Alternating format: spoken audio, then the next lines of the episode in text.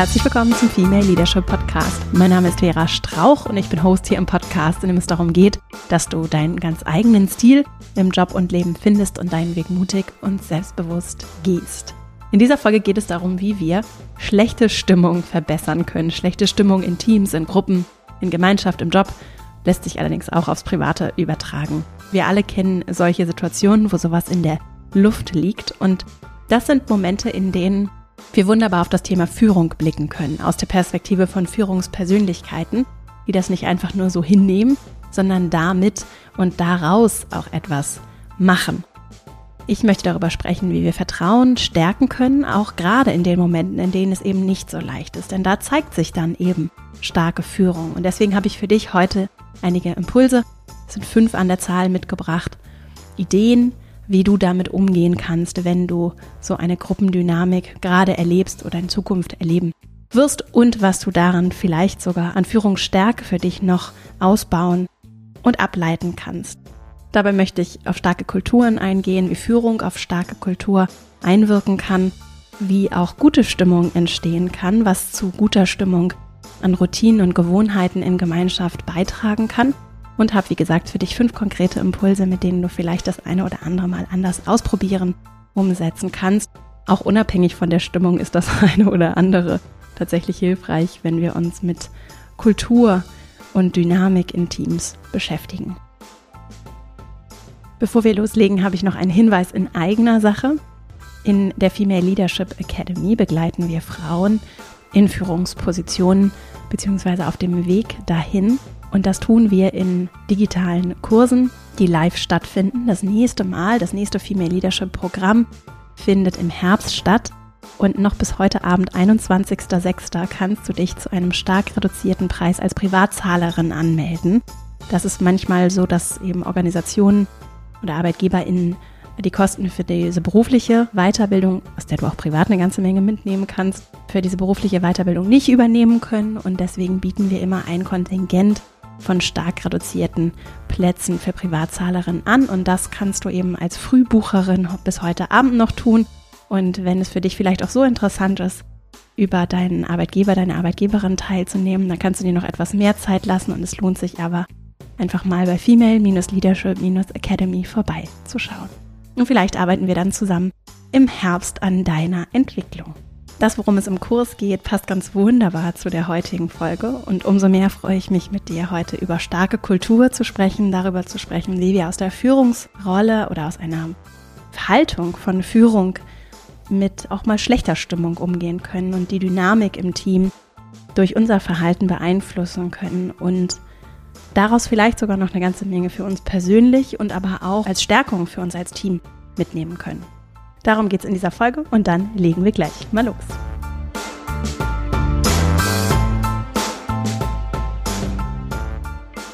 Die allermeisten hier kennen wahrscheinlich diese Dynamik, die es manchmal gibt in Gruppensituationen, dass einfach so eine schlechte Grundstimmung herrscht. Und in dieser Folge möchte ich darüber sprechen oder Ideen mit dir teilen, was du dann tun kannst, was natürlich aus der Führungsperspektive interessant ist, weil du vielleicht auch qua Amtrolle noch etwas mehr Verantwortung auch für die Dynamik im Team und das Team als Ganzes trägst, was du aber auch als Kollegin tun kannst, um dazu beizutragen, dass es sich vielleicht auch anders anfühlt im Team, dass es eben beflügelt und Freude macht, wenigstens auf jeden Fall nicht schlechte Stimmung ist und schlechte Laune macht. So, das möchte ich aber gleich auch vorweg sagen. Es ist natürlich normal, dass nicht immer Sonnenschein ist und nicht immer alles wunderbar und rund läuft und das muss auch nicht Ausdruck von schwacher Führung sein oder davon, dass irgendwas verkehrt ist, sondern es kann eben durchaus mal sein, dass Dinge verstimmt sind, dass vielleicht auch Einzelne nicht so gute Laune haben, nicht so gut drauf sind. Manchmal hat das auch gar nichts mit dem Team oder der Organisation als solches zu tun, sondern das sind vielleicht einfach Themen,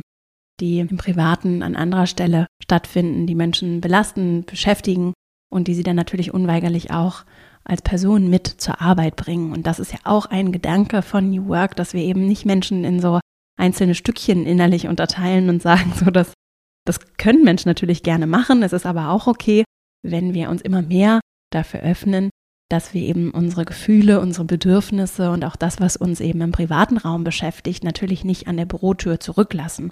Was übrigens nicht bedeutet, dass wir nicht klar auch trennen können und dass das nicht auch unser gutes Recht ist, das wird häufig verwechselt, dass wir nicht auch trennen können und sagen können, es gibt eben Dinge, die möchte ich bewusst nicht im beruflichen Rahmen teilen, über die möchte ich vielleicht auch nicht aktiv sprechen. Die sind aber vielleicht trotzdem da. Ne? Und das, wer wie offen sein möchte, wer was wie teilen möchte, sich wie mit privatem und beruflichen das wie vermischen möchte, das ist ja sehr individuell und eine Freiheit, die jeder für sich zu Recht hat. Das nur komplett isoliert voneinander zu betrachten, wird uns als Menschen in unserer Komplexität nicht gerecht. Und das wollte ich einleitend als Gedanken nur einmal für dich mitgeben und für uns in dieser Folge als Grundlage feststellen, dass, dass es eben auch durchaus sein kann, dass Dinge außerhalb unseres Einflussbereichs, außerhalb unseres Teams Einfluss darauf nehmen, wie die Stimmung untereinander ist. Ne? Und es ist eben okay, wenn sie auch mal nicht so gut ist. Spannend ist natürlich, was kann ich tun, damit sich das dann wieder ändert. Und ich habe, wie gesagt, fünf Impulse mitgebracht, fünf Ideen würde ich es eher nennen, wie du da rangehen könntest. Das ist ein großes Thema. Also Teamdynamik, Führung sind große Themen. Und ich pick mir ja hier immer verschiedene Aspekte heraus, auf die ich dann eingehe. Kontextbezogen auch, an denen dann starke Führung, starke Persönlichkeit sich zeigt. Und was wir eben konkret tun können, um das zu beeinflussen. Es gibt mit Sicherheit noch eine ganze Menge mehr. Ich habe heute mal fünf Dinge mitgebracht, die dir vielleicht dabei helfen können, auch nochmal eine andere Perspektive auf das Thema zu gewinnen. Und mein erster Impuls ist, das aktiv anzugehen. Das hat viel mit auch der Haltung, die wir in Führungssituationen mitbringen, zu tun. Sich eben nicht zurückzulehnen und zu denken, das wird alles schon wieder, sondern aktiv in Situationen reinzugehen. Ich sehe das so ein bisschen aus so einer Bringschuld-Perspektive. Es ist nicht etwas, was einfach nur so passiert, sondern etwas, was ich geben kann und auch aktiv anbieten kann. Und das heißt nicht, dass ich, und das ist eine feine Linie, das heißt nicht, dass ich überkontrollierend bin und keinen Raum gebe. Das heißt aber, dass ich mir Gedanken mache und dass ich mit Intention gestalte und mit Intention vielleicht auch sage, ich lasse jetzt mal Raum oder auch auf meine Intuition höre. Das kann auch ein Teil dieses Entscheidens sein, dass ich auf meine Intuition höre und sage, okay, ich gebe dem noch mal ein bisschen einen Moment. Ne? Also es geht nicht darum, in Aktionismus zu verfallen und alles auf Krampf kontrollieren zu wollen. Sehr wohl allerdings in die Aktion zu kommen und nicht die Dinge so lange auch zu ignorieren, bis sie sich immer mehr verhärten. Und das kann durchaus bei Konfliktdynamik der Fall sein. Ne? Und deswegen als allererstes diese Aktion, das aktive mich des Themas annehmen, etwas, was sehr hilfreich sein kann. Und manchmal kann das eben auch bedeuten, aktiv eine angespannte Situation auch zu halten und auszuhalten und nicht sofort in reflexhaftes Harmoniewahren zu verfallen. Ich spreche da aus Erfahrung. Also ich kann das auf jeden Fall sehr gut nachvollziehen, wenn Menschen diesen Reflex haben. Überhaupt erstmal zu akzeptieren, dass es okay ist, dass es Spannungen gibt, dass wir auch nicht immer alle einer Meinung sind, dass Konflikte auftreten können, dass das auch nicht bedeutet, dass ich keinen guten Job mache, dass ich irgendwie verkehrt bin, dass wir als Team nicht stark und gut sein können, sondern dass vielleicht gerade in der Art und Weise und dem Erlernen, wie wir Konflikte lösen können, eine große Kraft liegt. Ich schreibe ja gerade ein Buch und da spielt genau dieses unbequeme Aushalten eine große Rolle. Es ist sehr verlockend zu meinen, dass immer alles rund laufen müsste. Ne? Und vielleicht auch in der Art und Weise, wie Führung starke Führung porträtiert wird, ne, gute Teams porträtiert werden, von uns wahrgenommen werden, kann es manchmal so wirken, als wenn da immer alles rund läuft. So habe ich das auf jeden Fall eine Zeit lang wahrgenommen und das hat mich sehr gestresst und unter Druck gesetzt, auch in meiner Führungsrolle. Bis ich dann mit der Zeit immer mehr verstanden habe, dass das natürlich nicht der Fall ist. Und ich sage das bewusst auch zum Beispiel immer in meinen Kursen, wenn wir in der Female Leadership Academy zusammenarbeiten, auch mit den Absolventen, Starke Führungspersönlichkeiten zeigen sich vor allem eben dann, wenn nicht immer alles rund läuft. Und ich habe selbst auch zuhauf erlebt, wie, wie leicht es ist zu führen, wenn alles gut läuft. Ne? Wenn, wir, wenn wir gut Umsatz machen oder die Kosten, alles ist unter Kontrolle, wir liefern Ergebnisse ab, die Sachen laufen rum, die Leute verstehen sich gut, die Menschen sind motiviert. Es ist leicht, hochmotivierte Leute zu führen, ne? die Lust auf ihren Job haben, die können, was sie tun sollen, die sich selbst führen und das ist leicht, ne? Wenn es schwierig wird, dann zeigt sich eben auch die menschliche Stärke, um die es bei Führung ganz maßgeblich geht. Ne? Und die hat eben in erster Linie nichts mit meinem Titel zu tun, dem Status, den ich in der Organisation habe, sondern die hat in erster Linie etwas mit mir als Person zu tun. Und Führung bedeutet immer auch Beziehungsfähigkeit. Bin ich in der Lage, in Beziehung mit anderen zu gehen, mich in Beziehung mit anderen, auch in schwierigen Momenten einzubringen und konstruktiv beizutragen. Das gucken wir uns gleich auch nochmal genauer an. Wenn es um das Thema Führung geht, werde ich häufig nach Buchempfehlungen gefragt. Und bevor ich hier weiter darauf eingehe, wie wir aktiv in solche Situationen bei schlechter Stimmung reingehen können, wollte ich noch ganz kurz ein paar Buchtipps loswerden, die auch indirekt auf meine Arbeit zur Führung in der Academy und aber auch für jede Folge hier im Prinzip, für jede jüngere Folge Einfluss nehmen. Das ist leider überwiegend englische, amerikanische Literatur. Ich habe hier aber auch wirklich regelmäßig Folgen gemacht in der Vergangenheit schon, in der Führung und diese Bücher eben auch eine Rolle spielen. Deswegen, wenn du jetzt nicht so gerne englische Literatur oder englische Sachbücher liest, dann lohnt es sich auf jeden Fall mal in den Folgen vom Podcast zu gucken, ob du da nicht vielleicht das eine oder andere finden kannst und es dir hier einfach anhörst. Wir verlinken auf jeden Fall noch mal ein paar passende Folgen in den Shownotes auch, dann könntest du da noch mal gucken, so zum Thema Führung, zum Beispiel zu dem Buch von Brené Brown, der Tolit, das erscheint oder ist jetzt, meine ich, auch gerade in deutscher Sprache erschienen. Das heißt, da Führung wagen, verlinken wir auch, wie alle anderen Bücher, auch in den Shownotes zu dieser Folge. Brené Brown, der Tolit. Was ich noch empfehlen kann, ist die Arbeit von Herminia Ibarra, vor allem das Buch Act Like a Leader, Think Like a Leader, wie gesagt auch auf Englisch, und von Adam Grant, ein Organisationspsychologe aus den Staaten, auch Give and Take. Und das gibt es aber auch auf deutscher Sprache. Geben und nehmen heißt es dort. Und auch dazu habe ich hier schon mehrere Folgen, mehrere Folgen gemacht.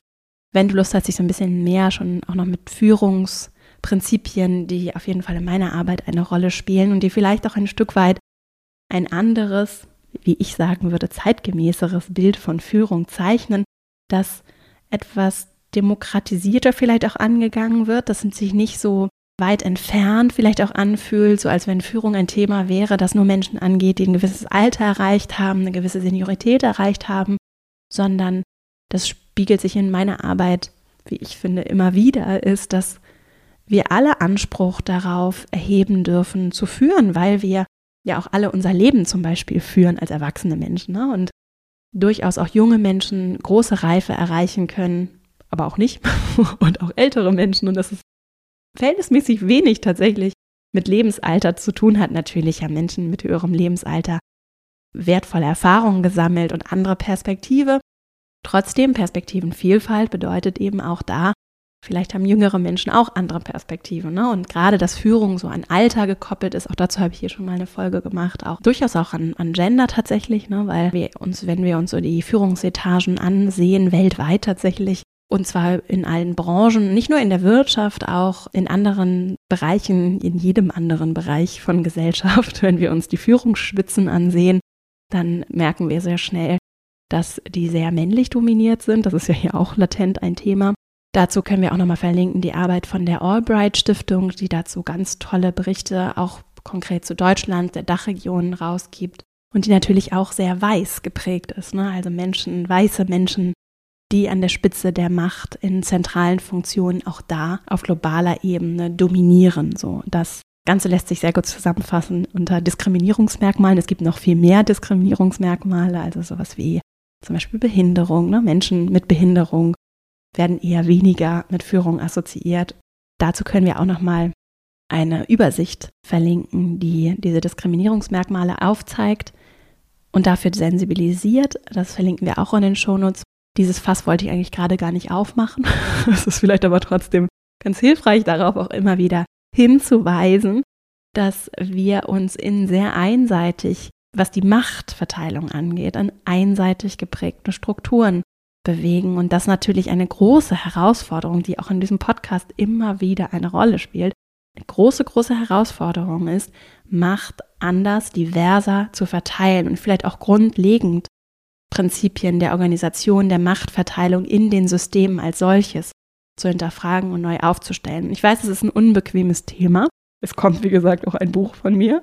Es ist ein unbequemes Thema, das sicherlich anstrengend sein kann und das auch zum Teil den Status quo in Frage stellt, das allerdings wichtig ist für Fortschritt, für Balance, auch für Gerechtigkeit ne? und das aus der Perspektive eben sehr, sehr spannend ist, mit dem ich mich an anderer Stelle hier auch im Podcast schon viel beschäftigt habe und auf das ich hier nochmal hinweisen wollte mit der Essenz. Jetzt kommen wir zum Fazit meines kleinen Exkurses mit der Essenz, dass Führung eben, wenn sie wirklich vielfältiger und anders aussehen soll, und wir sind uns ja einig, weitestgehend auf jeden Fall, dass das notwendig und wichtig und auch wertvoll, auch wirtschaftlich sinnvoll ist, dass wenn Führung anders aussehen soll, anders verkörpert werden soll, es auch wichtig ist, dass sie eben attraktiv ist für die Menschen, die es dann braucht, damit es vielfältiger wird. Ne? Und das bedeutet eben auch, dass wir andere Kultur schaffen, andere Umfelder schaffen, dass wir auch anders Führung porträtieren.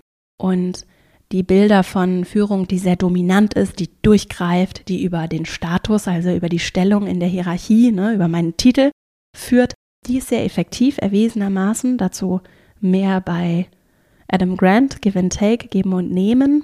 Es gibt aber noch einen zweiten Weg, wie Adam Grant, besagter Organisationspsychologe mit dem Buchtipp, den ich gerade schon erwähnt habe, aufzeigt. Und zwar können wir nicht nur über Dominanz Einfluss nehmen, sondern eben auch über das Ansehen, das wir genießen in Gemeinschaft, über eben diese Beziehungsfähigkeit, über die, die Beziehungen, die wir zu den Menschen haben. Und das hat einen ganz wesentlichen Vorteil, wenn wir eben nicht diese dominante Seite zeigen, sondern die Verbindung zu den Menschen aufbauen, aufrichtig kommunizieren, auch Machtansprüche aufrichtig verteilen, ne?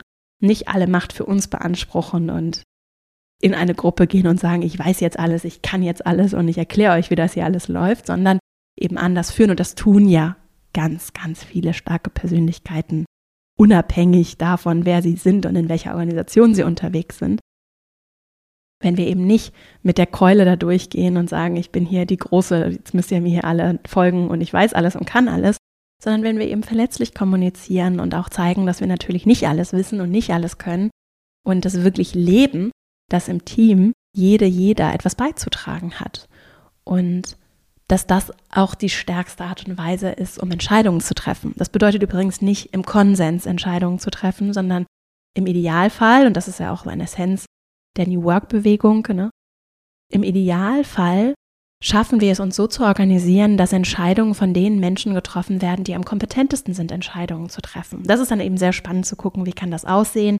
Dazu kann ich übrigens Kleine Randbemerkung noch, die Arbeit von Frederic Laloux in Reinventing Organizations sehr empfehlen. So, jetzt kommen wir aber zurück. Das knüpft aber wunderbar daran an, um meinen ersten Impuls zu Ende zu bringen und weiterzugehen. Wenn die Stimmung schlecht ist, aktiv das ganze Thema anzugehen. Das kann manchmal bedeuten, noch einen Moment abzuwarten, bewusst die Spannung zu halten, zu sagen, okay, wir gehen jetzt, ich lasse das jetzt einen Moment so und mische mich noch nicht ein, zum Beispiel. Kann aber häufig bedeuten, ich gehe jetzt aktiv in die Ursachenforschung, so würde ich es benennen, und gehe schrittweise vor, um besser zu verstehen, woran liegt es. Manchmal weiß ich das vielleicht auch schon, dann wäre es vielleicht trotzdem lohnenswert, bei der Komplexität von Teamdynamiken, auch abhängig davon, wie viele Menschen sind denn da involviert, ne? wie groß ist das Team oder ist das vielleicht auch eine Untergruppe des Teams, besser zu verstehen oder auch Hypothesen zu validieren, woran genau liegt es. Wichtig insgesamt bei Teamdynamik, auch wenn es um zum Beispiel Moderationen geht, ne, um, um Meetings, die du moderierst, wo du Gruppensituationen organisierst, es kommuniziert sich anders in einer Dynamik der Öffentlichkeit einer Gruppe, also wenn ich zum Beispiel im Stuhlkreis sitze und dann etwas von mir erzählen soll, als wenn ich eins zu eins zum Beispiel mit jemandem spreche. Das ist ziemlich klar für alle, die jetzt, wahrscheinlich nickst du jetzt und sagst, ja, wäre es jetzt nichts Neues, mir das nur bewusst zu machen, wenn ich ehrliche Antworten haben möchte, ist wichtig. So, das heißt, wenn ich in diese Fehlersuche einsteige, dann kann es empfehlenswert sein, mir erstmal eins zu eins Menschen zu schnappen, vielleicht auch so beiläufig mal in einem Showfix oder in einem Gespräch nachzufragen, nimmst du das auch wahr? Ne, dass es vielleicht gerade irgendwie nicht so richtig rund läuft, irgendwas ist hier, ist, ich habe das Gefühl, hier ist was im, oder ich habe den Eindruck, hier ist was in der Luft weißt du, oder hast du eine Idee, woran es liegt, ne? So ins Gespräch zu gehen, besser zu verstehen, die Menschen zu fragen. Vielleicht gibt es auch einzelne Leute im Team, Ganz häufig ist das so, dass es Menschen gibt, die besonders gut vernetzt sind, denen sich vielleicht auch Leute anvertrauen. Und in diesen 1 zu 1 Gesprächen könntest du dann versuchen, im ersten Schritt erstmal so einen Griff an das eigentliche Problem zu bekommen, um dann daraus, kommen wir dann gleich zu, Lösungen abzuleiten oder Versuche einer Lösung abzuleiten, Dinge abzuleiten, die du aktiv angehen könntest. Also dieser erste Schritt der Ursachenforschung eher im 1 zu 1 Gespräch. Natürlich sind Situationen sehr individuell und komplex. Das 1 zu 1 Gespräch auf jeden Fall zu nutzen, kann ich sehr empfehlen. Und dann vielleicht irgendwann später Teamworkshops und Co. als Maßnahmen abzuleiten. In Workshops, in Gruppensituationen, in die Fehler- oder in die Problemanalyse einzusteigen, kann ganz schnell, das ist aber so meine ganz subjektive Wahrnehmung, kann ganz schnell kippen und irgendwie unangenehm werden. Ne? Auch für mich, auch wenn es vielleicht zum Beispiel um, um Feedback an meine Führungs, wenn ich jetzt die Führungskraft bin, zum Beispiel an mich und meine Führungskompetenz geht, dann kann das so eine unangenehme Dynamik verursachen und auch Leute in eine unangenehme Position bringen. Ne? Und für einige ist es vielleicht wirklich leichter, dann in einer Gruppe Kritik zu üben. Die Frage ist nur, ist das etwas, was wir uns als Kultur wünschen? Ne? Oder ich würde dann immer argumentieren, wenn du jetzt vielleicht denkst, ja, vielleicht ist es aber auch manchmal sinnvoll in der Gruppe und damit dann die Menschen sich auch wirklich trauen zu sagen, was sie meinen, weil sie dann die Rückendeckung von anderen haben. Ich würde bei der Argumentation immer einen Schritt zurückgehen und fragen, was wünsche ich mir als Kultur? Und wenn wir eine Kultur haben, in der Menschen mir als Führungskraft oder wem anders als Führungskraft nicht aufrichtig eins zu eins, das kann ja sehr wertschätzend auch sein, aber aufrichtig und ehrlich sagen, was sie wirklich denken und fühlen, jetzt in Bezug auf diese Person und deren Verhalten, und auch nicht in der Lage sind, das konstruktiv zu formulieren, damit sich was verändern kann, dann ist das ein Thema, an dem es zu arbeiten gilt, ne? weil das dann ja eine wichtige, eigentlich eine Grundvoraussetzung ist, dass wir uns aufrichtig Feedback geben können und auch konstruktiv sein können darin, also auch als Sendende konstruktiv sein können wo wir dann überlegen können, woran liegt es, ne? Liegt es an dem Auftreten der Führungskraft? Liegt es vielleicht auch an, an dem Verständnis von Feedback, an der Kompetenz? Das lässt sich ja auch lernen, ne? Liegt es vielleicht auch an den Rahmenbedingungen? Da komme ich gleich aber noch im nächsten Schritt. Da sind wir schon beim zweiten Impuls. Das passt ja gut. Wir können uns nämlich grundlegend Gedanken machen und da dann auch ansetzen, wie Feedback und Spannungskultur, habe ich es mal genannt, aussehen könnte wenn ich merke, dass vielleicht einzelne Personen sich nicht trauen, aufrichtig darüber zu sprechen, was sie eigentlich beschäftigt, womit sie vielleicht nicht so zufrieden sind, was sie eigentlich bräuchten, sich wünschen würden. Wenn ich das merke als ein, ein Problem, ein Teil der Ursache oder vielleicht als die Ursache, dann lohnt es sich, das Thema Feedback und Spannungskultur anzusehen. Und auch losgelöst davon ist das natürlich ein Thema, das wertvoll ist, wenn wir uns als Team entwickeln wollen ne? und wenn wir nachhaltig auch in gute Stimmung beziehungsweise konstruktive Energie, würde ich es mal nennen, investieren wollen. Und dazu können wir uns einige Fragen stellen, die ich mal mitgebracht habe für diesen zweiten Impuls. Eine Frage ist, wie könnten wir Spannung adressieren, bevor sie zum Konflikt werden? Ich würde nämlich immer unterscheiden zwischen einer Spannung, also ein, auch vielleicht so auch im physikalischen Sinne, eher so eine eine Energie, die da ist. Ne? Und wir haben ja ständig überall Energie, also auch im positiven Sinne. Ne? Das heißt, da sind irgendwie eine gute Idee, die ich habe, oder eben auch etwas, was mich stört, weil der Kollege das irgendwie ungünstig formuliert hat oder weil der wieder so komisch geguckt hat. Also es gibt die ganze Zeit Spannung für mich als Mensch, als Einzelperson und dann aber natürlich auch in der Gruppensituation. Und aus dieser Spannung kann dann ein Konflikt werden, wenn sie vielleicht auch nicht adressiert werden kann. Also wenn ich zum Beispiel die gute Idee habe, aber irgendwie keinen Weg finde, sie einzubringen oder sie wird vielleicht nicht richtig verstanden oder nicht ernst genommen, dann könnte aus einer auch positiven Spannung ein Konflikt werden. Oder eben der Kollege, die Kollegin, die mich nervt. Das ist vielleicht im ersten Moment eine Spannung, weil sie irgendwie das Fenster nicht richtig geschlossen hat oder es zu kalt wird im Büro oder weil sie bei der Videokonferenz immer so grimmig guckt.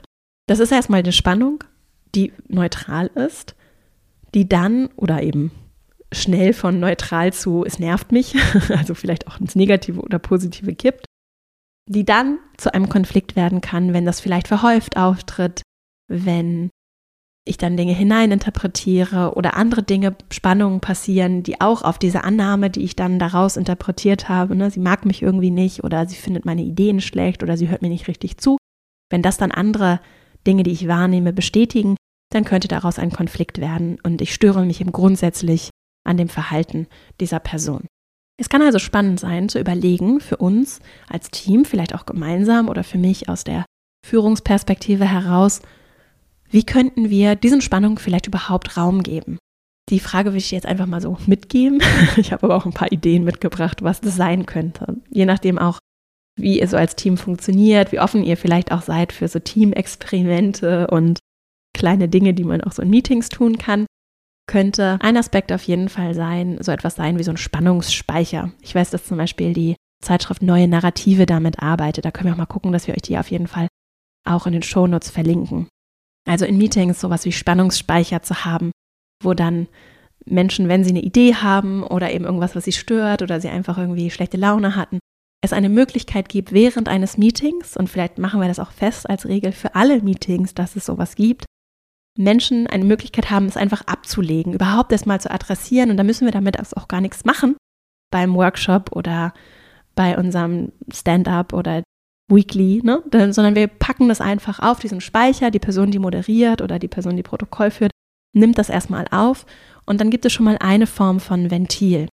Andere Ideen, die vielleicht jetzt nicht so New Work, wir probieren was Neues aus, mäßig sind, könnte zum Beispiel sein, dass ich mir als Person im Miteinander überhaupt dieses Thema Spannung bewusst mache. Und dann könnte ich, ich zum Beispiel versuche darauf auch zu achten, direkt in Spannung reingehen, wenn ich sie wahrnehme. Das heißt, ich könnte direkt nachfragen, wenn jemand zum Beispiel besonders grimmig guckt, auch in Videokonferenz. Im Team arbeiten wir fast nur remote. Das heißt, wir sehen uns eigentlich, wenn dann alle nur über den Bildschirm. Sogar wenn wir zusammen im Büro sind, sitzen die Menschen in einzelnen Räumen und dann sind Leute von anderswo zugeschaltet und alle kommen über ihren eigenen Screen. So, also selbst in der Videokonferenz, wenn ich sehe, dass jemand sehr unglücklich aussieht, versuche ich in der Runde oder vielleicht auch abseits davon über den Chat oder dann in einem 1 zu 1 Gespräch nachzufragen, dran zu bleiben, ne? also das aktiv zu adressieren und so, wenn ich in der Moderationsrolle bin, aber auch so, ne? Dem ganzen Raum zu geben, überhaupt erst in meiner Wahrnehmung, dass ich das wahrnehme. Und dann auch einen Raum schaffe, der kann zum Beispiel sein, indem ich es anspreche, könnte aber auch über einen Spannungsspeicher sein oder anders, dass es eine Möglichkeit gibt, das zu adressieren. Es kann zum Beispiel auch über kurzes Einchecken in Meetings sein, also in Gruppensituationen. Das heißt, dass wir am Anfang eine ganz kurze Blitzlichtrunde machen, in der jeder kurz oder jede kurz sagt, wie bin ich gerade hier oder was erwarte ich von diesem Meeting oder wie fühle ich mich. Kommt immer ein bisschen drauf an, wer da so zusammenkommt.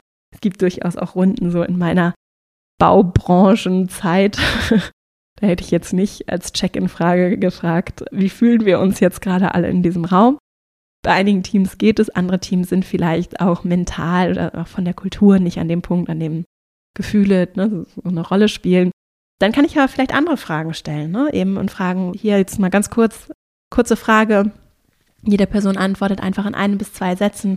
Was wünschst du dir von diesem Meeting oder was, was ist dir besonders wichtig? So, also Kurze Check-in-Runden geben dann die Möglichkeit, dass jede Person zu Wort kommt und dann auch, wenn ich es vielleicht gar nicht so per se adressiere, dass es darum geht, jetzt über Gefühle zu sprechen, über Spannung zu sprechen, gibt es trotzdem einen Raum und eine Art kleines Ventil, um über diese Spannung zu sprechen. Ich mache es zum Beispiel auch, wenn ich Entscheidungen treffe oder wir in Runden über Entscheidungen diskutieren, wenn ich merke, okay, da guckt jemand skeptisch oder auch so kurze Check-in-Runden, in kleineren Runden geht es ja gut zu fragen, so mal ganz kurz Stimmungsbild, wie ist es gerade, wie findest du das? Oder reihum, habt ihr dazu noch Ideen oder Gedanken? Oder wenn ich eben sage, also ich würde jetzt Folgendes entscheiden, was sagt ihr dazu? Gibt es jemanden, der das anders sieht? Also dieses Einchecken, Dialog fördern, Dialog eröffnen könnte ein ganz wertvoller kultureller, auch Haltungsaspekt sein, der darauf einzahlt.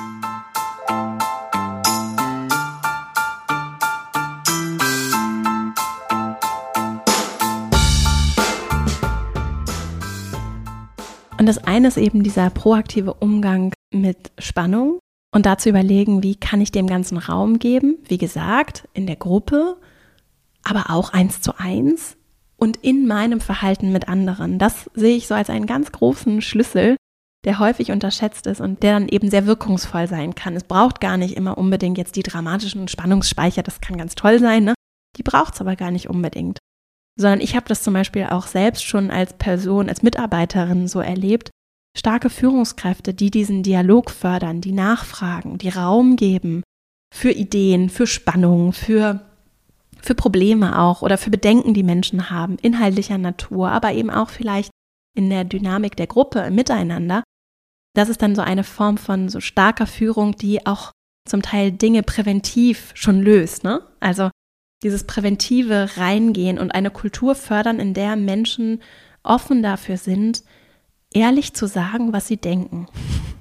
Zum Teil höre ich ja viele Geschichten und Erfahrungen aus Organisationen.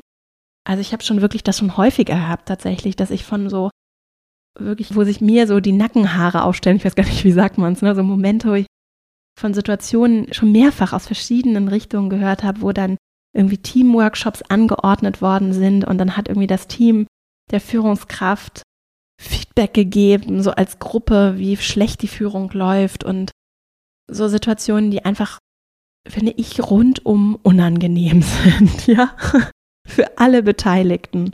Und ich kann verstehen, wie es dazu kommt und dass es manchmal vielleicht dann auch einfach so passiert. Nur es ist sehr lohnenswert, sagen wir es mal so, es ist sehr lohnenswert, wenn, wenn es dazu nicht kommen muss, sondern wenn wir es schaffen, uns gegenseitig aufrichtig zu sagen, was wir denken und fühlen. Und ich weiß, dass das natürlich fast schon utopisch klingen mag für viele, die hier zuhören. Nur wir sind alle Menschen, ja. Und Führung ist ein riesiges Thema. Und es geht nicht darum, das alles immer perfekt zu machen. Auch ich, die hier viel erzählt darüber, wie das alles so sein sollte, macht das natürlich in der Praxis nicht so eins zu eins. Ich versuche, mir Mühe zu geben, beziehungsweise ich versuche, aus Fehlern zu lernen und offen dafür zu sein, dass Menschen mir sagen, was sie brauchen und was ich vielleicht auch in der Vergangenheit oder in der Gegenwart nicht so gut mache, ja. Und das, diese Offenheit, die ist ja die die ist es ja eigentlich, die es braucht. Und das hat viel mit Feedback-Kultur zu tun und mit der Kompetenz einzelner Feedback zu geben. Nicht nur in Richtung der Führung, sondern auch untereinander und auch aus Richtung der Führung in das Team rein. Und die lässt sich lernen tatsächlich. Die lässt sich lernen, die lässt sich kultivieren und die hat viel mit innerer Größe und menschlicher Reife zu tun. Und ich weiß natürlich, dass eben nicht jede Person an dem Punkt ist, ich finde es aber schön, wenn wir uns das Ziel vornehmen, dahin zu kommen, gemeinsam und auch so wohlwollend miteinander sind, dass wir, das ist wichtig, dass wir uns erlauben, Fehler zu machen und dass wir auch Führungskräften erlauben, Fehler zu machen und dass auch dieses man kann es oder man kann es nicht, davon halte ich auch nicht viel. Ne? Das ist sehr limitierend. Also das ist etwas, was sich lernen lässt. Es lässt sich lernen und jede Person hat auch ihre eigene Herangehensweise an Herausforderungen, an Themen und auch das ist okay. Und auch wenn ich es vielleicht anders gemacht hätte, ist es okay, wenn du es vielleicht anders angehst. Und deswegen ist eine große und meine letzte Frage für diesen zweiten Impuls, wie können wir es schaffen, dass wir uns regelmäßig und wie selbstverständlich Feedback geben? Und da muss dann vielleicht gar nicht immer der große Feedback-Stempel draufstehen, sondern am wertvollsten oder am selbstverständlichsten wird es eben, wenn es einfach so stattfindet und wir uns Rückmeldungen geben, fachlich, aber im Idealfall dann eben auch zwischenmenschlich. Und wichtig dabei ist, dass Feedback nicht gleich Bewertung ist. Also ich bewerte nicht dich als Menschen in deinem Wert, ne, wer du bist und wie gut du was machst, sondern ich gebe dir eine Rückmeldung darüber, was ich beobachtet habe und wie das auf mich gewirkt hat und habe vielleicht auch einen Vorschlag, was ich mir stattdessen wünschen würde. Wir können auch nochmal eine Folge zum Thema Feedback, die ich gemacht habe, hier verlinken. Und das kann ich wie so einen Dreiklang sehen, ne, in dem ich was ich beobachte, das ist natürlich limitiert, schildere. Ne? Also meine Beobachtung kann ganz anders sein als deine Beobachtung der exakt selben Situation.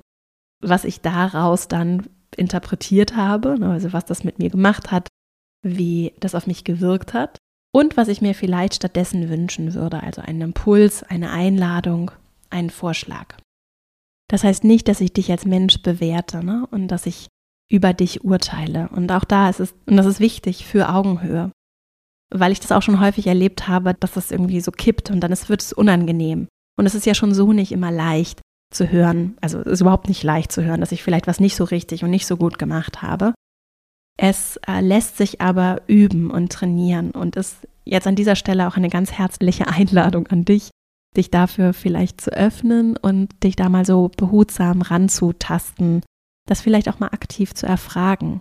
Und das hat dann ganz viel mit verletzlicher Kommunikation zu tun. Dazu habe ich hier schon auch eine ganze Folge gemacht, die wir auch verlinken, sogenannte Powerless Communication, die erwiesenermaßen sehr, sehr wirksam sein kann, wenn es darum geht, Vertrauen aufzubauen, weil sie eben aufrichtig ist. Und das kann ich in jedem Moment der Kommunikation mit anderen in Beziehungen, auch nicht mit dem Team, ne, in jeder Form von Beziehung leben und so eine andere Form von Aufrichtigkeit in Situationen bringen. Und das nimmt mir nicht meine Kompetenz als Expertin. Wir alle sind ExpertInnen für Themen und du bist nicht ohne Grund in dem Job, in dem du bist. Ne? Du, und du machst Dinge sehr, sehr gut. Du hast Stärken und Dinge, die du einbringen kannst, auch wenn die vielleicht gerade in deinem Job vielleicht nicht ideal genutzt sind. Sie sind da. Du bist Expertin. Und du wirst nicht kompetenter, vertrauensvoller, stärker in deiner Führungsrolle, wenn du den Expertenstatus beanspruchst, den, den du vielleicht gar nicht hast, ne? sondern das wird dann eben unaufrichtig. Und ich verstehe das, ich habe das selbst auch schon gemacht, diesen Reflex zu haben, super kompetent erscheinen zu wollen, ne? alles richtig zu machen. Auch diese verlockende Idee von Dominanz in Führung, ne? der so zu folgen und sagen, jetzt muss ich doch aber hier die Entscheidung treffen und durchgreifen. Ja, die Frage ist, muss das wirklich? Und Feedback-Kultur, die Offenheit dafür, dir ehrlich zu sagen, was Menschen denken und wie es ihnen geht, die entsteht eben vor allem dadurch, dass sie vertrauen können darauf, dass ihnen eben keine Repressalien drohen, weil sie vielleicht mal was äußern, was nicht so positiv ist und weil sie vielleicht Bedenken haben oder weil sie sich was anderes wünschen würden. Das schaffen wir die ganze Zeit, jeden Moment und durch jedes Verhalten ne, zeigen wir, hier ist ein Ort, an dem bist du sicher, an dem kannst du offen sprechen oder eben auch nicht. Dazu muss ich noch kurz einmal verweisen auf die Arbeit von Daniel Coyle zum einen. Der hat mit The Culture Code, das Buch gibt es auch nur in englischer Sprache, The Culture Code, ein tolles Buch, das auch in meiner Arbeit in der Academy dir immer wieder begegnen wird, geschrieben und untersucht, was macht starke Kulturen aus. Da spielt Sicherheit und Verletzlichkeit, was ich gerade beschrieben habe, eine ganz zentrale Rolle. Das sind wichtige Prinzipien auch für unsere Führungsarbeit hier. Und außerdem Brené Brown, die forscht zu Gefühlen, auch Gefühlen in Arbeitssituationen und auch in Leadership, im Leadership-Kontext und auch da zum Beispiel mit ihrem Buch Verletzlichkeit macht stark darauf verweist, wie wichtig es ist, dass wir gerade verletzlich sind. Und Verletzlichkeit bedeutet dann nicht, dass ich all meine persönlichen Probleme offen auf den Tisch packe, sondern eben zum Beispiel, dass ich ehrlich, aufrichtig danach frage, was Menschen denken, zu einer Fragestellung zum Beispiel. Das braucht ganz schön viel innere Stärke und Mut, auch auszuhalten, wenn Menschen vielleicht nicht so gutes Feedback für mich haben. Aber so entsteht eben Feedback-Kultur. Mein dritter Impuls, wenn jetzt die Stimmung im Team nicht so gut sein sollte, ist dir das Thema Selbstwirksamkeit der Einzelperson, aber auch unseres Teams kollektiv anzusehen. Menschen in Wirksamkeit zu bringen, ist eine wesentliche Aufgabe von Führung und kann dabei helfen, dass du nicht alleine die Person bist, die sich dafür zuständig fühlt, für die Stimmung des Teams zu sorgen, sondern dass andere auch erkennen, wie sie zum Beispiel darauf einwirken können, aber natürlich auch auf vieles andere. Selbstwirksamkeit ist ein ganz zentraler Aspekt übrigens auch bei uns in der Academy, also im Kurs zum Beispiel. Da geht es vor allem auch darum, in diese Selbstwirksamkeit zu kommen, die wieder zu spüren. Auch wenn ich vielleicht in meinem Job gemikromanagt werde, ne? oder wenn ich vielleicht so Dinge erlebe, die die mir vielleicht das Gegenteil eher zeigen, in die gegenteilige Richtung zeigen. Wie kann ich in Selbstwirksamkeit kommen? Und dann wiederum Strukturen gestalten, das Miteinander gestalten, auch wohlwollend vielleicht mit anderen umzugehen, ne? auch wohlwollend zum Beispiel auf Führungskräfte zu gucken, auch die, das sind Menschen ne? und auch die machen vielleicht ganz viele Dinge gut, auch wenn ich vielleicht eher das sehe, was mich stört. Wenn ich in Selbstwirksamkeit komme, mich erlebe als jemand, der wirksam sein kann, auch für die Energie des Teams, dann macht das was mit der Energie des Teams. Und dann ist eine spannende Frage, was kannst du tun, damit Menschen ihre Selbstwirksamkeit spüren? Dazu habe ich auch ein paar Ideen mitgebracht. Du hast vielleicht auch einige. Fragen stellen, Menschen empowern. Jetzt verwende ich mal dieses Wort. Ne? Wie kann ich Menschen empowern, indem ich ihnen den Rücken stärke, indem ich ihnen Verantwortung gebe und sie wirklich diese Verantwortung auch tragen lasse, indem ich Nachfragen stelle, indem ich ihre Meinung ernsthaft erfrage und sie nicht mikromanage. Da habe ich auch Erfahrung, als jemand, der durchaus gerne Kontrolle ausübt und auch Vorstellungen davon hat, wie die Dinge zu laufen haben. Mich da bewusst zu zügeln, also gerade die von uns, die vielleicht so wie ich auch immer viele Ideen haben, viel einbringen können, das ist eine Stärke auch. Das kann in Führung aber leicht auch kippen. Darüber übrigens hat auch sehr gut geschrieben Liz Wiseman in Multipliers, ein Buch, das mir auch mal eine Kursteilnehmerin im Female Leadership Programm empfohlen hat und das ich seitdem regelmäßig zur Hand nehme gibt es, glaube ich, auch nur in englischer Sprache, in dem es darum geht, wie wir eben nicht zu sogenannten Diminishern werden, also andere Menschen klein halten, auch aus guter Intention vielleicht, ne? das kann ja durchaus auch sein, dass wir andere Leute mikromanagen oder klein halten, sehr dominant sind, ohne dass wir den Wunsch danach haben, sondern einfach, weil wir das so rauslassen und so leben. Und wenn du dich darin wiederfindest, dann kann es hilfreich sein, Fragen zu stellen, auch ehrlich zu erfragen, was brauchst du von mir, damit du gestärkt wirst? Ne? Fühlst du dich wirksam? Was bräuchtest du, damit du noch wirksamer sein kannst? Wie kann ich dich stärken? Wie kann ich dich unterstützen? Wie kann ich dir helfen? Regelmäßig auch zu fragen, wie geht's dir? Ne? Was brauchst du von mir? Wie ich diese Fragen formuliere, bringt schon die andere Person in Aktion im Zweifelsfall. Also wenn ich frage, was brauchst du von mir? Und nicht sage, ich habe jetzt folgenden Vorschlag, wie findest du den? Durch offene Fragen aktiviere ich die andere Person, sich Gedanken darüber zu machen. Und selbst wenn sie in dem Moment dann keine Antwort hat, können wir auch so verbleiben, dass wir uns vielleicht ein bisschen später nochmal dazu austauschen, nächste Woche. Du kannst ja mal überlegen und dann kommst du nochmal wieder. Auch das Beispiel, das ich vorhin genannt habe, einzuchecken, in Spannung reinzugehen, ne? kurz nachzufragen. Hier, Herr Meier, Sie gucken gerade, kann ich auch freundlich formulieren, ne? Sie gucken gerade so skeptisch. Gibt es noch ohne dass ich die Person vorführe. Ne? Aber in einem Meeting könnte ich fragen, Herr Meier, was sagen Sie denn dazu? Haben Sie noch einen Gedanken? Also durch das aktive Adressieren, das Einbeziehen, das, es muss aufrichtig sein, ne? das aufrichtige Erfragen anderer Perspektiven, Einschätzung, kann ich andere stärken und in ihre empfundene Wirksamkeit bringen. Und die zentrale Frage bei all dem ist eben, wie kann ich andere daran unterstützen, stützen es selbst zu tun? Vielleicht sogar auf der Metaebene, dass das Team besser arbeitet, dass die Stimmung behoben wird und dass ich vielleicht gar nicht unbedingt selbst zum Beispiel in die Ursachenforschung einsteige, mich mit den Menschen austausche, sondern vielleicht das auch andere tun ne? oder andere sich mit einbringen, wir das gemeinsam auch lösen und angehen. Das kann auch insgesamt für Teamkultur ein ganz spannender Gedanke vielleicht auch für dich sein als eine Idee. Eine vierte Idee, die ich mitgebracht habe, jetzt wird so ein bisschen klarer, klare Grenzen zu setzen. Ne? Es können immer auch Dynamiken entstehen, in denen einzelne Personen oder auch Themen zu, ich habe es mal so EnergiefresserInnen genannt. Also es gibt Energiefresser, Sachen, die einfach Zeit kosten und Energie aufsaugen.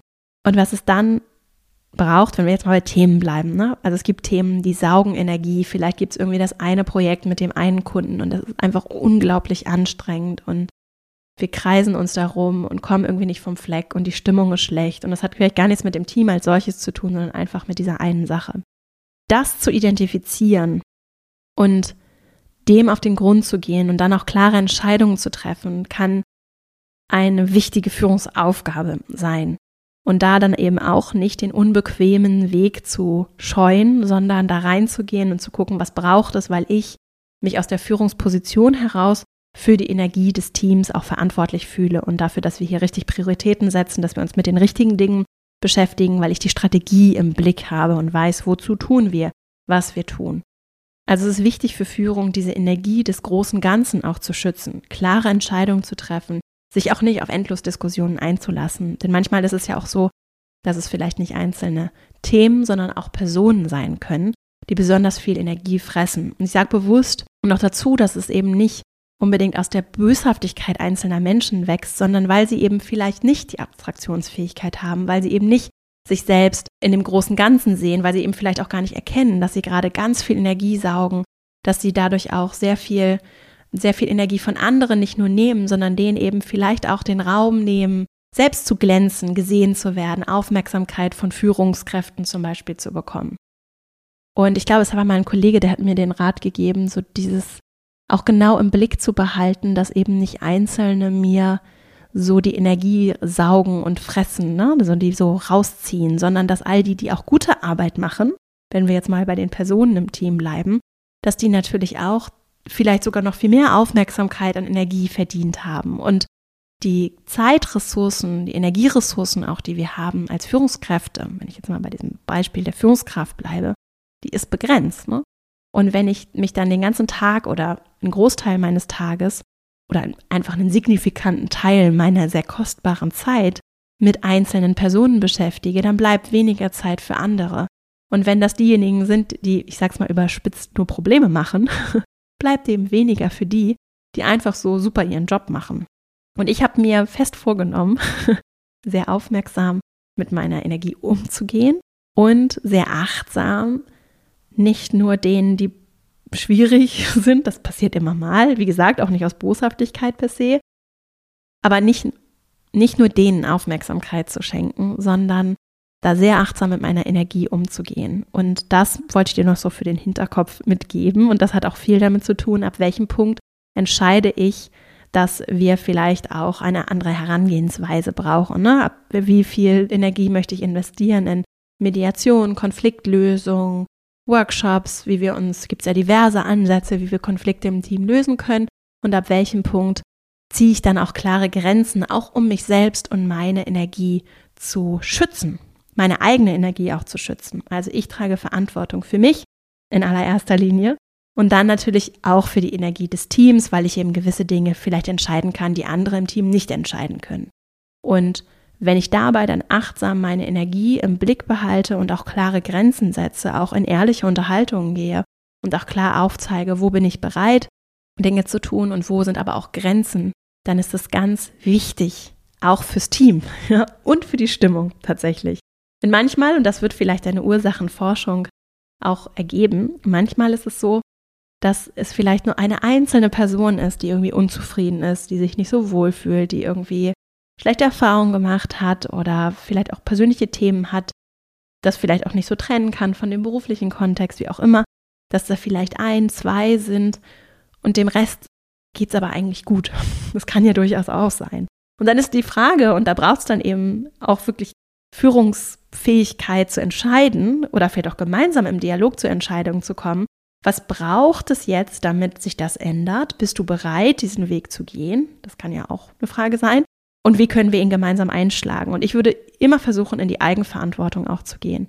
Ich sehe das wie in so einem Montessori-Prinzip, ja, aus so einer coachenden Führungsperspektive, dass ich nicht irgendwie das Elternteil bin, das sich jetzt über die anderen stellt und irgendwie aus so einer mütterlichen Perspektive alle Probleme löst, sondern dass wir einander auf Augenhöhe begegnen als erwachsene Menschen, die gemeinsam Lösungen entwickeln und natürlich gibt es Dinge, die ich vielleicht aus meiner Rolle heraus noch anders entscheiden und beeinflussen kann. Aber im Kern sind wir alle Beteiligte erwachsen und alle in der Lage, gemeinsam Lösungen zu entwickeln. Und diese Eigenverantwortung, die auch Menschen für ihr eigenes Glück, für ihre, ihre eigene Wirksamkeit einbringen, die ist wichtig. Und manchmal kann das eben kippen, ne, dass ich dann in so eine Eltern-Ich-Rolle vielleicht auch rutsche und von oben herab dann aus der Führungsperspektive versuche, alle Probleme zu lösen. Wie kann ich die Menschen in die Selbstwirksamkeit bringen, darin bestärken, dass sie auch selber Lösungen entwickeln können und eben mich darum kümmern, dass ich nicht sie daran behindere. So. da bin ich bei meinem letzten Punkt und dann sind wir auch am Ende. Die eigenen Ressourcen kann ich dabei natürlich auch im Blick behalten. Ne? Also ich brauche selbst auch Dinge und darf auch darüber sprechen, denn meine eigenen Bedürfnisse fließen natürlich in diesen Prozess auch ein. Und auch das darf ein Teil von verletzlicher Kommunikation sein, dass ich das auch klar kommuniziere und auch vorlebe, ne? dass auch Führungskräfte Bedürfnisse haben, Fehler machen, dass das auch okay ist und dass wir gemeinsam offen und ehrlich sprechen können. Und das geht natürlich nicht in jeder Kultur so und nicht alle sind da. Wir können uns dahin aber entwickeln, wenn wir das wollen. Und das braucht dann vielleicht viele, viele, viele Momente und Wochen, Monate, Jahre. Wir können uns nur auf diese Reise machen. Ich wollte abschließend noch, und dann sind wir auch wirklich am Ende, ich fasse dann gleich nochmal kurz zusammen, noch einmal auf die themenzentrierte Interaktion von der Psychoanalytikerin Ruth Cohn eingehen. Das können wir auch verlinken in den Shownotes, habe ich hier auch schon eine Folge zu gemacht, die sich sehr viel mit Gruppensituationen beschäftigt hat und deren Arbeit ich gerade auch fürs Buch nochmal mir wieder genauer angesehen habe. Und die sieht das wie so ein Dreieck. In Gruppensituationen gibt es einmal das Ich auf der einen Seite des Dreiecks, dann das Wir, also wir als Gruppe, und dann das Thema. So, das sind so die Dreiecken. Ich, wir, Thema. Und es ist wie so ein, so habe ich es auf jeden Fall in meiner Trainerinnenausbildung gelernt. Es ist wie so ein Tanzen auf diesen drei Elementen des Dreiecks, auf denen ich mich bewege. Und alles darf Raum bekommen und ich kann auch darauf achten, dass es eben nicht in der Dynamik der Gruppe nicht zu sehr in die eine oder andere Richtung kippt. Manchmal braucht das Wir ein bisschen mehr Raum. Dann darf es aber auch wieder zurück zum Thema gehen und auch zurück zu mir. Ne? Also auch ich darf darin eine Rolle spielen, jetzt aus meiner Perspektive. So und das ist eine Erkenntnis, die ich sehr wertvoll finde, denn ich habe es auch schon erlebt in Gruppensituationen, dass wir uns dann sehr viel um uns und als Gruppe gedreht haben dass wir aber das Thema, wozu wir als Gruppe zusammenkommen, vielleicht auch manchmal etwas aus den Augen verloren haben. Und wenn ich Prozesse moderiere, in der Führungsrolle bin, dann kann ich das auch immer wieder im Blick behalten und darauf vielleicht auch verweisen, auch immer wieder Bezug zum Sinn, Bezug zur Strategie, Bezug zu dem großen Ganzen herstellen, das erklären und einordnen, wiederholen, das kann ich eigentlich gar nicht genug wiederholen, das ist so meine Erfahrung. Und so eine andere Form der Balance die vielleicht auch nochmal für das Gefüge sich auch angenehm anfühlt, ne? dass es so eine Balance gibt zwischen den Themen. Die spielen eben alle eine Rolle, alle drei Dimensionen. Das, was ich als Person mitbringe, das, was die Gruppe beschäftigt und eben auch das Thema, der Sinn, das, wofür wir zusammenkommen, woran wir arbeiten. Ruth Cohn hat noch einen, mindestens einen, aber einen, den ich noch hervorheben möchte, einen weiteren wichtigen Aspekt für Gruppensituationen der auch, wenn für unsere, für unser Beispiel heute wertvoll und wichtig sein kann.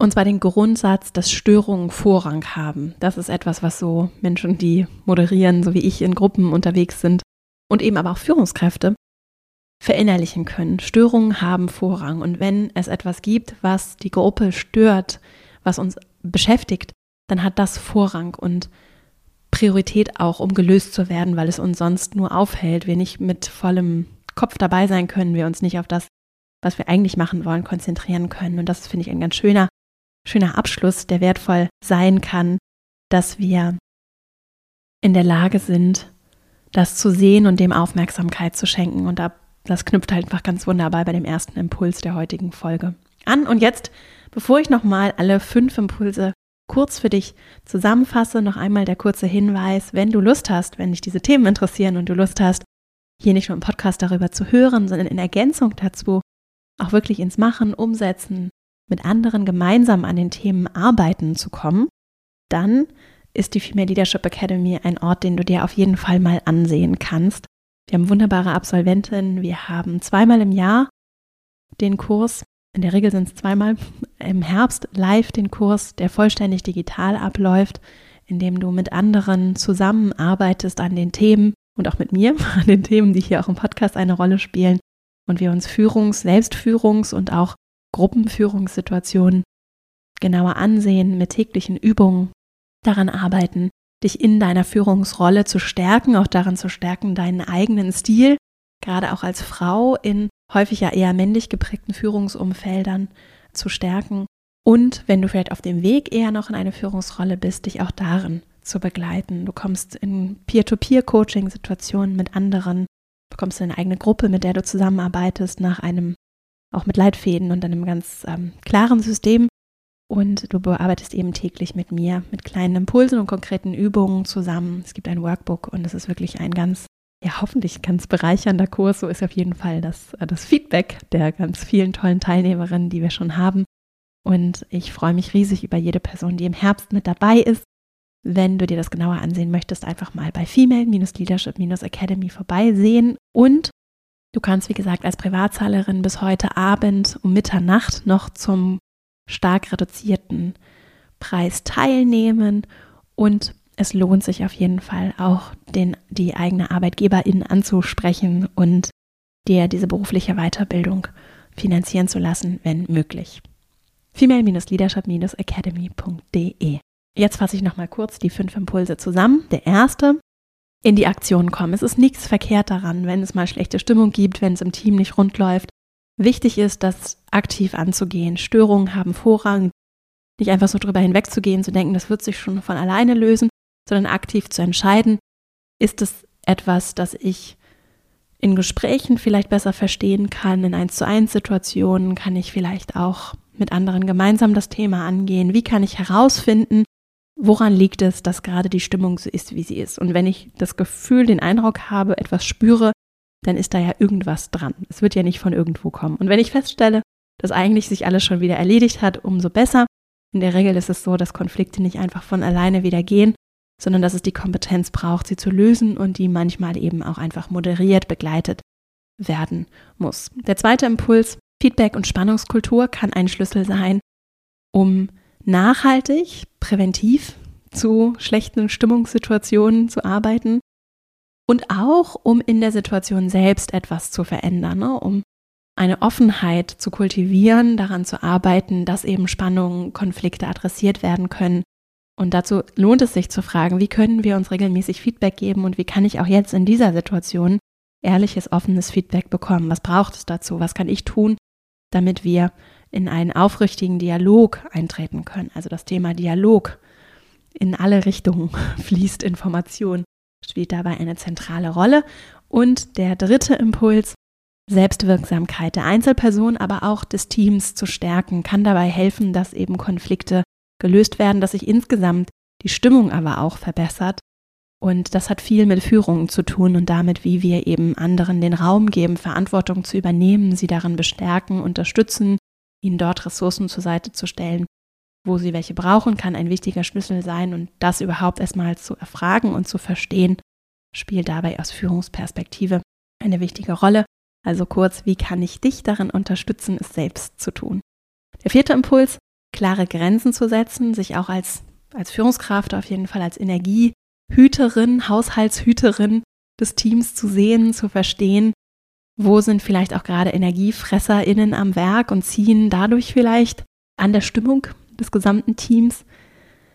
Das können Themen sein, das können aber auch Menschen sein und achtsam mit der eigenen Energie umzugehen und aber auch der des Teams ist eine Aufgabe von Führung, auch von Selbstführung und das kann ich tun, indem ich eben überhaupt erstmal aufmerksam bin für das Team, indem ich klare Entscheidungen treffe, indem ich Konflikte nicht scheue, indem ich eben den Störungen Vorrang gebe und da reingehe und eben auch merke, wo kommen wir vielleicht auch nicht weiter, wo braucht es dann eben andere Wege, die wir einschlagen, wo geht es vielleicht darum, auch sich gegen ein Thema zu entscheiden, sich vielleicht auch wirklich in ehrlichen Personalgesprächen mit Menschen auseinanderzusetzen und da eben in die Eigenverantwortung der Menschen, die betroffen und beteiligt sind, die mit einzubeziehen gemeinsam nach Lösungen zu suchen und auch gemeinsam herauszufinden, ob wir einen Weg finden, um gemeinsam Lösungen zu finden und im Zweifelsfall eben dann auch die Konsequenzen ziehen, dass es vielleicht auch vielleicht auch einzelne Menschen gibt, die eben manchmal auch nicht in die Kultur, in das Team passen.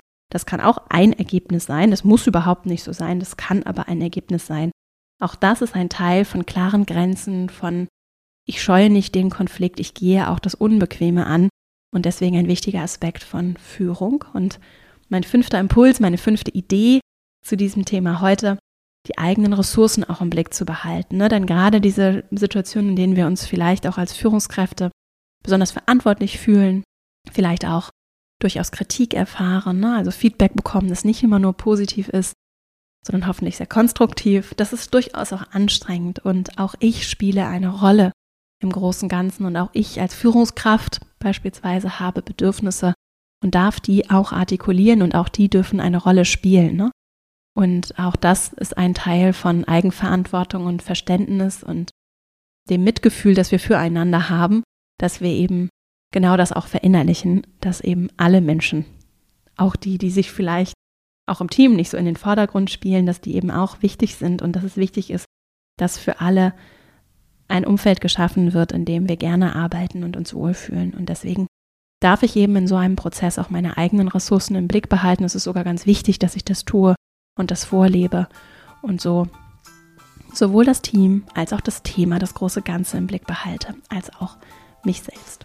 Ich hoffe, dass du sehr, dass du aus dieser Folge etwas mitnehmen konntest. Wünsche dir ganz viel Energie und Freude. Vielleicht bringt es ja auch Freude. Tatsächlich, es kann ja manchmal auch sehr schön sein, Themen zu lösen, die Stimmung zu verbessern, sich in seiner eigenen Selbstwirksamkeit auch aus der Führungsrolle heraus, kannst auch all das, was ich gesagt habe, auch aus der Kolleginnenrolle ausprobieren und anwenden. Sich selbst in dieser Selbstwirksamkeit zu erfahren, kann sehr beflügelnd sein und es kann sehr wertvoll sein, gerade dann, wenn es nicht rund läuft, wenn es vielleicht nicht nur positives Feedback gibt, über sich selbst etwas zu lernen und daran zu wachsen. Insofern ganz viel gute Energie dafür. Ich freue mich sehr übrigens, wenn dir der Podcast gefällt, wenn du ihm eine 5-Sterne-Bewertung dalässt. Das hilft, dass er gefunden wird. Ihn weiter zu empfehlen hilft natürlich auch sehr, sehr, damit er die Leute erreichen kann, für die er gemacht ist. Und ich danke dir sehr für deine Unterstützung. Vielleicht sehen wir uns ja im Herbst in der Female Leadership Academy, wie gesagt. Und jetzt wünsche ich dir erstmal eine richtig schöne Woche und dann hören wir uns hier kommende Woche wieder, wenn du magst. Bis dahin, alles Liebe, deine Vera.